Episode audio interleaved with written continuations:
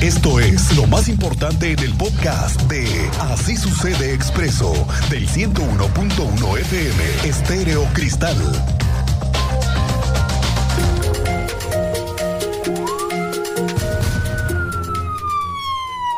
Vaya suceso que ayer vivimos en esta ciudad, cuando se registró un asalto.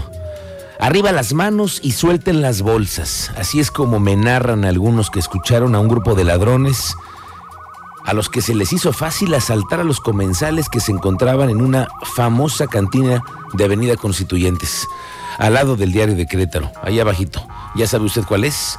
Es de un tal Capi, y es una selva, pero más bien es una cantina a la que asaltaron y también a los comensales que se encontraban allí. Un momento de pavor que se llevaron los que se fueron ayer de cantina. Varios sujetos armados amagaron a los clientes, los despojaron de sus celulares, de dinero en efectivo, de carteras. Los bolsos de las damas también se los llevaron. Y luego de la persecución hasta detener a toda la banda, un buen golpe que dio la policía esta vez, Tú estuviste cubriendo el operativo Teniente Mérida. ¿Cómo te va? Muy buenas tardes.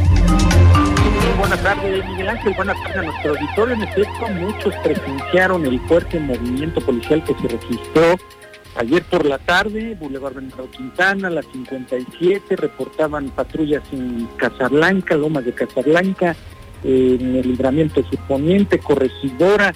No, no, empezaron los reportes por todos lados y se originó por un robo con violencia, como bien lo refieres, a los comensales, a los clientes, los despojaron de sus bolsos, de sus teléfonos, pero ¿qué crees? Que ya estaba la policía al presta y lista con la persecución que se registró hasta el libramiento surponiente, ahí en una gasolinera, ahí estos sujetos intentan perder a la policía, le despojan de otro vehículo a un particular, a un cliente que estaba ahí cargando gasolina, emprenden la vida, ahí se escapa uno, emprenden la huida y en Lomas de Casablanca logran detener a este sujeto después de ingresar a un domicilio, poner en riesgo a los demás, a los otros eh, habitantes del, domicilio, pero logran capturar a la policía, se decomisa un arma de fuego, se recuperan los tres vehículos y se tienen detenidos tres, dos hombres y una mujer y recuperado el botín. Este sujeto, ya estos sujetos detenidos, pues ya tendrán que dar parte de los demás miembros de la banda que al final la mayoría fue desmantelada ayer en un operativo impresionante que se dio en toda la capital de Querétaro, con resultados favorables esta vez, Miguel Ángel. Qué bueno, qué bueno que se pudo dar con todos esos delincuentes y que haya también un castigo, ¿eh? Ojalá, vamos a ver en qué acaba este asunto, de dónde vienen, si es una banda que operaba aquí, lo platicaremos más adelante. Gracias, Teniente Mérida. La rectora de la Universidad Autónoma de Querétaro, la maestra Teresa García, presentó una solicitud formal al municipio de Querétaro para reforzar la presencia y patrullaje de los cuerpos de seguridad pública en los campus universitarios. También solicitó la instalación de luminarias en la zona de tránsito de estudiantes para evitar incidentes delictivos en las colonias aledañas al centro universitario. En el documento dice, muy claro, que se han presentado robos con arma blanca, con arma de fuego y faltas de respeto a estudiantes, principalmente en los horarios de entrada y de salida.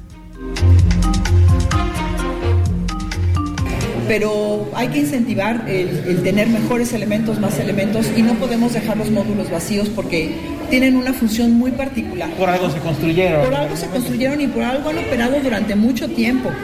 Tener un módulo es muy importante. Nosotros sí vamos a insistir con el presidente para que nos habilite este módulo, porque además tenemos a la secundaria y tenemos una gran población estudiantil, pero además tenemos eh, delitos en la zona que nos están afectando de manera muy importante. Además, eh, algunos alumnos de administración decían que más iluminación. Sí, vamos a pedirle justo más iluminación, cámaras de seguridad, eh, la habilitación del módulo, eh, mayores patrullajes, pero también patrullas en los sitios en las horas conflictivas que son más o menos de 5 a 8 de la mañana y de 8 a 11 de la noche. Oiga, ¿cómo le fue de temblor? La Secretaría de Seguridad y Protección Ciudadana, a través de la Coordinación Nacional de Protección Civil, ha reportado que el sismo de 6.9 grados registrado a la 1.16 fue en Cualcomán, en Michoacán. Fue percibido, eh, pues más o menos en dos estados de la República Mexicana, de acuerdo con la última actualización del Atlas Nacional de Riesgos y también este mapa de intensidades que consultamos. El monitoreo de percepciones realizado por el CENAM a través de la Unidad Estatal de Protección Civil, reporta que tras el protocolo de revisión no hubo ningún daño. Habla Javier Amaya, el coordinador de Protección Civil. Esta es una réplica del movimiento telúrico ocurrido el pasado 19 de septiembre. En la entidad queretana, dicho fenómeno no fue perceptible y hasta el momento no se tiene registro de afectaciones a estructuras ni personas a causa de este fenómeno. Esta semana le hemos dado seguimiento al caso de la muerte de un joven en un anexo en el municipio del Marqués. Y cada vez que vamos indagando más, sí, nos vamos dando cuenta que hay una cierta ilegalidad, muchísimos centros para disque tratar adicciones, pero que no todos funcionan como deberían.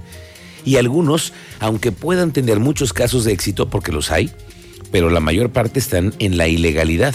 Nos dimos a la tarea de investigar las cifras oficiales que tienen las autoridades actualmente y me sorprendo con la cifra. ¿eh?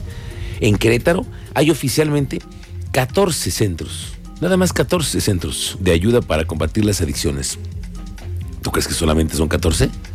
No creo. Obviamente no. No creo. Hay en todos lados, pero oficialmente nada más son 14 que tratan el alcoholismo y las adicciones y que están reconocidos por la autoridad sanitaria. Aunque en la realidad el número es mucho mayor, todos lo sabemos, y de acuerdo con los directorios más actualizados, los de la CONADIC, los de la Secretaría de Salud, aquí en Querétaro hay seis centros de atención primaria, siete centros contra las adicciones en modalidad residencial y el Centro Estatal de Salud Mental en 5 de febrero. El resto, ilegal. Así que vamos descubriendo más de ese problema que no tiene cómo mejorarse. Se lo digo porque Ninguna autoridad tiene un censo real de estas casas. Y estamos viendo que pasan cosas. Lo estamos observando. Tratamientos muy violentos contra jóvenes, no supervisados obviamente y con abusos a los derechos humanos. Y no sé si la Defensoría aquí en Querétaro de los Derechos Humanos tiene cifras o intervengan en algo, lo voy a investigar. Pero es un tema que se necesita más vigilancia para las autoridades, yo creo. Oiga, ustedes de los que almacenan el PET, el vidrio, el aluminio, las latas para reciclarlas, bueno, creo que todos deberíamos hacerlo poco a poco, irnos metiendo en esto que es la economía circular. Y es que se lo digo porque en el Teletón, en el hospital donde se atienden a niños con cáncer, pues se necesita mucha ayuda y por ello comenzarán un reciclatón que tiene como objetivo recaudar todos estos materiales. Tú sabes más, Andrea Martínez, muy buenas tardes, bienvenida también a toda la audiencia. Pues así es, del 3 de octubre al 17 de diciembre se llevará a cabo la campaña Reciclatón. Esto con el objetivo, bueno, pues de apoyar a los niños con discapacidad, con cáncer y autismo que son atendidos en la Fundación Teletón. Esto, bueno, pues en el marco del 25 aniversario justamente de esta fundación y el objetivo es juntar 125 toneladas de PET HDPE, aluminio y Tetrapac entre los 23 centros Teletón que hay en el país y con ello, eh, bueno, pues recaudar 700 mil pesos. Y bueno, en este anuncio pues estuvo presente el secretario de Desarrollo Sustentable Estatal, Marco del Prete Tercero, que bueno, indicó que la meta es juntar a través eh, de esta campaña más de 5 toneladas de residuos en Querétaro. Escuchemos, bueno, este anuncio que daba el día de hoy el titular de la Secretaría de Desarrollo Sustentable Estatal la CEDESU, estamos uniendo esfuerzos para impulsar esta primera edición del reciclatón en el Estado que buscamos superar la meta establecida para el Estado de Querétaro de 5 toneladas, con el establecimiento de dos puntos de acopio, uno en el, en el, en el Querétaro 2000 y el otro aquí en este Centro Educativo Cultural del Estado de Querétaro, Manuel Gómez Morín, contando con la certeza de que con el apoyo y la participación de la ciudadanía podremos lograrlo por la nueva causa de apoyo a los niños del Teletón. Escuchábamos del prete tercero, agregó que los puntos de acopio de estos residuos serán en el Centro Cultural Manuel Gómez Morín y también en el Parque Querétaro 2000 en un horario de 8 de la mañana a 5 de la tarde. Y bueno, finalmente comentar eh, que, bueno, aquí en el Hospital Infantil Teletón de Oncología de Querétaro, el Lito, se atienden anualmente a 340 niños con cáncer, de los cuales, bueno, pues la mitad son originarios del estado y el resto de otras entidades federativas del país. Esta fue la información, Miguel Ángel. Gracias, Andrea Martínez. Muy buenas tardes. Y otra colecta que también comienza en octubre, pero esta es para ayudar a las familias que lo necesitan, es la colecta de invierno 2022. Trata de proteger del frío a las familias que más lo necesitan de los 18 municipios de la entidad. Se estima que en la tercera semana de octubre inicie la colecta para recaudar cobijas y además pues para que usted vaya haciendo la cajita, ¿no? Prendas de abrigo que estén en buen estado y que se puedan distribuir entre la población más vulnerable que se encuentra sobre todo en la sierra. Tercera semana de septiembre. De, octubre, perdón. Tercera semana de octubre, sí. Disculpa, pero seguramente nuestro reto va a ser igualarlo, cuando menos, o por supuesto superarlo. El año pasado, con la cantidad de colectas que la comunidad queretana este, donó, la verdad es que pudimos cubrir bastante bien todas las peticiones de los DIF municipales que solicitaban para atender a las comunidades más vulnerables al frío. Entonces, claro que siempre vamos a querer superar la meta.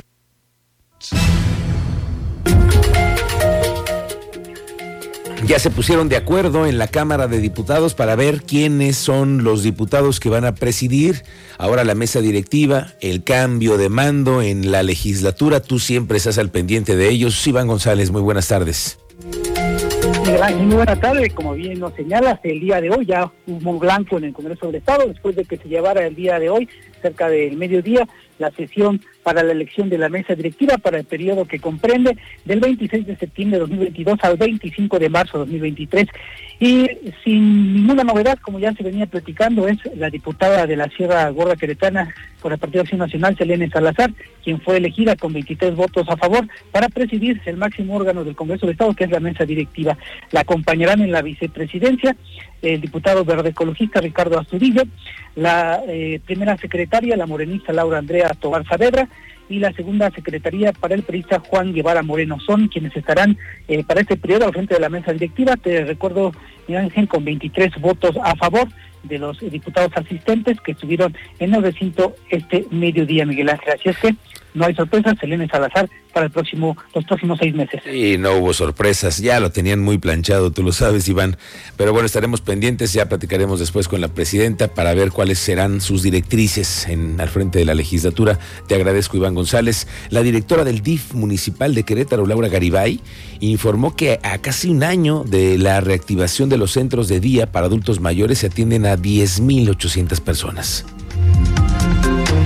Entonces, eh, repito, empezamos el pasado 11 de octubre del 2021 y bueno, actualmente ya estamos operando de forma normal. Eh, hace un año empezamos poco a poco, eh, controlando el aforo.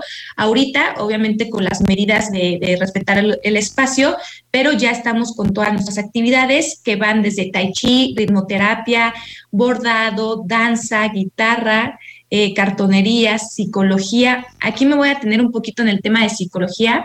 Aparte del, del apoyo psicológico que damos de parte del DIF,